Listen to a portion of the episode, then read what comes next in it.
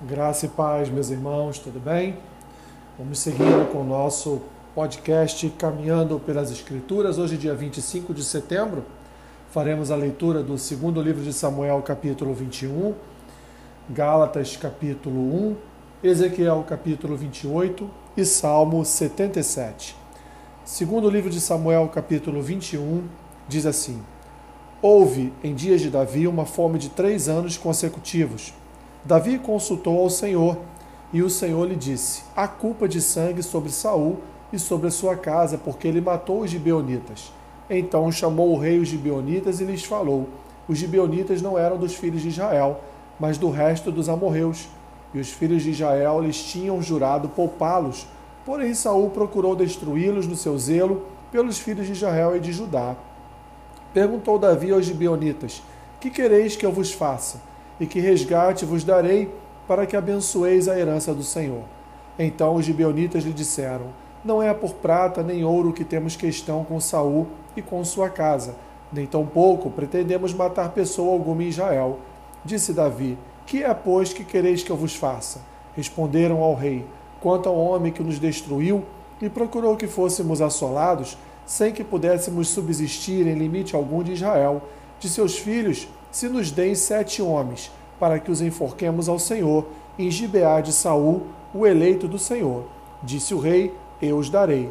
Porém o rei poupou a Mefibosete, filho de Jonatas, filho de Saul, por causa do juramento ao Senhor, que entre eles houvera, entre Davi e Jonatas, filho de Saul. Porém tomou o rei os dois filhos de Rispa, filho de Aiá, que tinha tido de Saul, a saber, a Harmoni e a Mefibosete, como também os cinco filhos de Merabe, filha de Saul, que tivera em Adriel, de Adriel, filho de Barzilai, Meolatita, e os entregou nas mãos dos Beonitas, os quais os enforcaram no monte perante o Senhor. Caíram os sete juntamente, foram mortos nos dias da ceifa, nos primeiros dias, no princípio da ceifa da cevada. Então, Rispa, filho de Alá, tomou um pano de saque e o estendeu para si sobre uma penha, desde o princípio da ceifa, até que sobre eles caiu água do céu, e não deixou que as aves do céu se aproximassem deles de dia, nem os animais do campo de noite.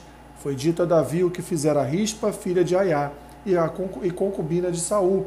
Então foi Davi e tomou os ossos de Saul e os ossos de Jonatas, seu filho, dos moradores de Jabes de Leade, os quais os furtaram da praça de Bet-Sean, onde os filisteus os tinham pendurado, no dia em que feriram Saul em Gilboa.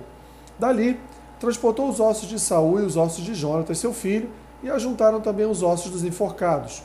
Enterraram os ossos de Saul e de Jonatas, seu filho, na terra de Benjamim, em Zela, na sepultura de Quis, seu pai. Fizeram tudo o que o rei ordenara. Depois disto, Deus se tornou favorável para com a terra. De novo, fizeram os filisteus guerra contra Israel. Desceu Davi com os seus homens e pelejaram contra os filisteus, ficando Davi muito fatigado. Isbe Benob descendia dos gigantes. O peso do bronze de sua lança era de trezentos ciclos e estava cingido de uma armadura nova. Este intentou matar a Davi. Porém Abissai, filho de Zeruia, socorreu-o, feriu o filisteu e o matou.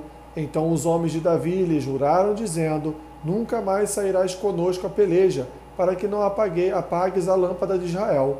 Depois disto, houve ainda em Gobe outra peleja contra os filisteus. Então Sibecai, o Uzatita, feriu Asaf, que era descendente dos gigantes. Houve ainda em Gobe outra peleja contra os filisteus. E Elanã, filho de Jaeré Oreguim, o Belemita, feriu a Golias, o geteu, cuja lança tinha haste com o eixo de tecelão.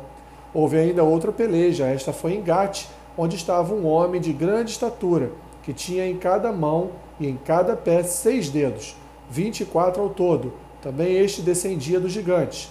Quando ele injuriava Israel, Jonatas, filho de Simeia, irmão de Davi, o feriu. Estes quatro nasceram dos gigantes em Gate e caíram pela mão de Davi e pela mão de seus homens. Gálatas capítulo 1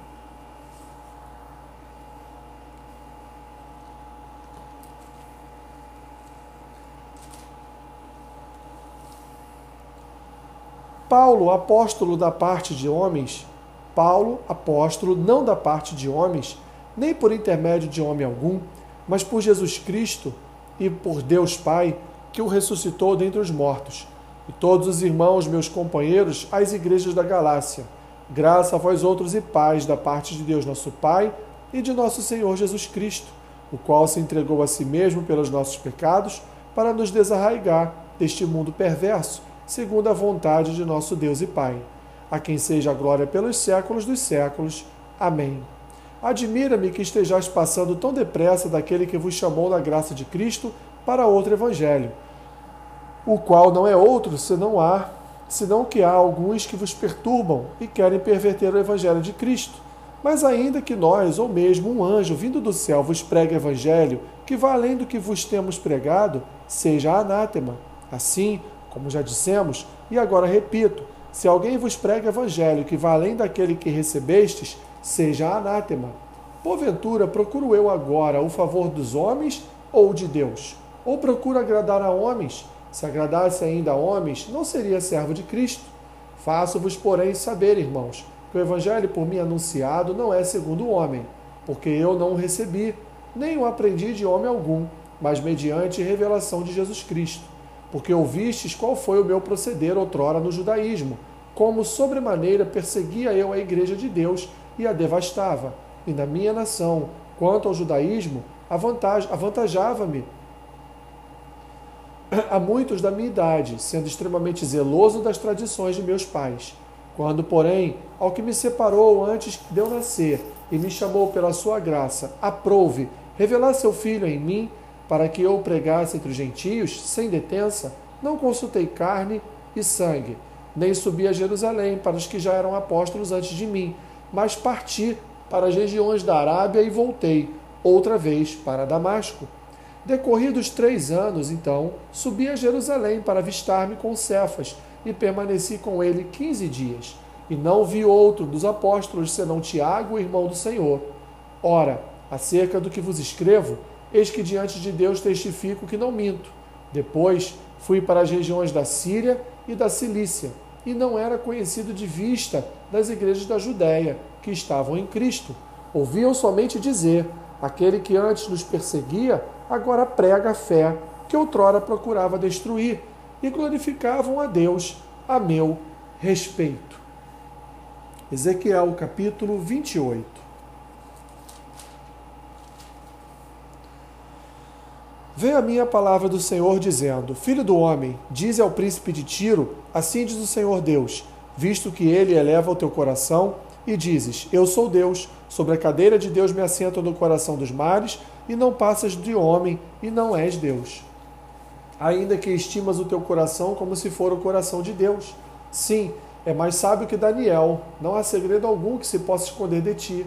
Pela tua sabedoria e pelo teu entendimento, alcançaste o teu poder e adquiriste ouro e prata nos teus tesouros.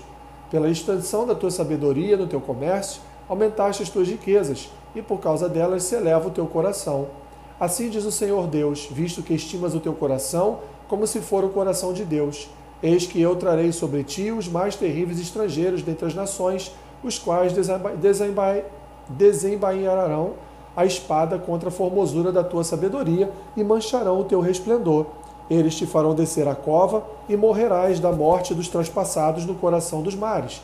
Dirás ainda diante daquele que te matar: Eu sou Deus? Pois não passas de homem, e não és Deus, do poder que te traspassa. Da morte de incircuncisos morrerás, por intermédio de estrangeiros, porque eu o falei, diz o Senhor Deus. Vem a mim a palavra do Senhor dizendo: Filho do homem, levanta uma lamentação contra o rei de Tiro, e dize-lhe: Assim diz o Senhor Deus Tu és o sinete da perfeição, cheio de sabedoria e formosura. Estavas no Éden, jardim de Deus, de todas as pedras preciosas te cobrias: o sárdio, o topázio, o diamante, o berilo, o ônix, o jaspe, a safira, o carbúnculo e a esmeralda. De ouro se te fizeram os engastes, e os ornamentos no dia em que foste criado, foram eles preparados. Tu eras querubim da guarda ungido, e te estabeleci, permane te estabeleci. Permanecias no Monte Santo de Deus, no brilho das pedras andavas. Perfeito eras nos teus caminhos, desde o dia em que foste criado até que se achou iniquidade em ti. Da multiplicação do teu comércio se encheu o teu interior de violência e pecaste. Pelo que te lançarei profanado fora do monte de Deus e te farei perecer, ó querubim da guarda, em meio ao brilho das pedras. Elevou-se o teu coração por causa da tua formosura, corrompeste a tua sabedoria por causa do teu resplendor. Lancei-te por terra diante dos reis de pus, para que te contemplem, pela multidão das tuas iniquidades, pela injustiça do teu comércio, profanaste os teus santuários. Eu, pois, fiz sair do meio de ti um fogo que te consumiu e te reduzi a cinzas sobre a terra, aos olhos de todos os que te contemplam. Todos os que te conhecem entre os povos estão espantados de ti. Vens a ser objeto de espanto e jamais subsistirás. Veio a mim a palavra do Senhor, dizendo: Filho do homem, volve o rosto contra Sidom, profetiza contra ela, e dize: Assim diz o Senhor Deus: Eis-me aqui, eis-me contra ti, ó Sidom, e, se, e serei glorificado no meio de ti. Saberão que eu sou o Senhor, quando nela executar juízos e nela me santificar. Pois enviarei contra ela a peste e o sangue nas suas ruas, e os transpassados cairão no meio dela, pela espada contra ela, por todos os lados, e saberão que eu sou o Senhor. Para a casa de Israel já não haverá espinho que a pique, nem abrolho que cause dor entre todos os vizinhos que a tratam com desprezo, e saberão que eu sou o Senhor Deus. Assim diz o Senhor Deus: quando eu, vou, quando eu congregar a casa de Israel dentre os povos, entre os quais estão espalhados, e eu me santificar entre eles, perante as nações, então habitarão na terra que dei a meu servo Jacó. Habitarão nela seguros, edificarão casas e plantarão vinhas. Sim, habitarão seguros, quando eu executar juízos contra todos os que tratam com desprezo ao redor deles, e saberão que eu sou o Senhor, seu Deus. Salmo 77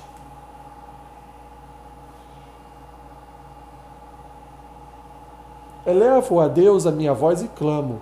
Elevo a Deus a minha voz para que ele me atenda. No dia da minha angústia procuro o Senhor. Erguem-se as minhas mãos durante a noite e não se cansam. A minha alma recusa consolar-se. Lembro-me de Deus e passo a gemer.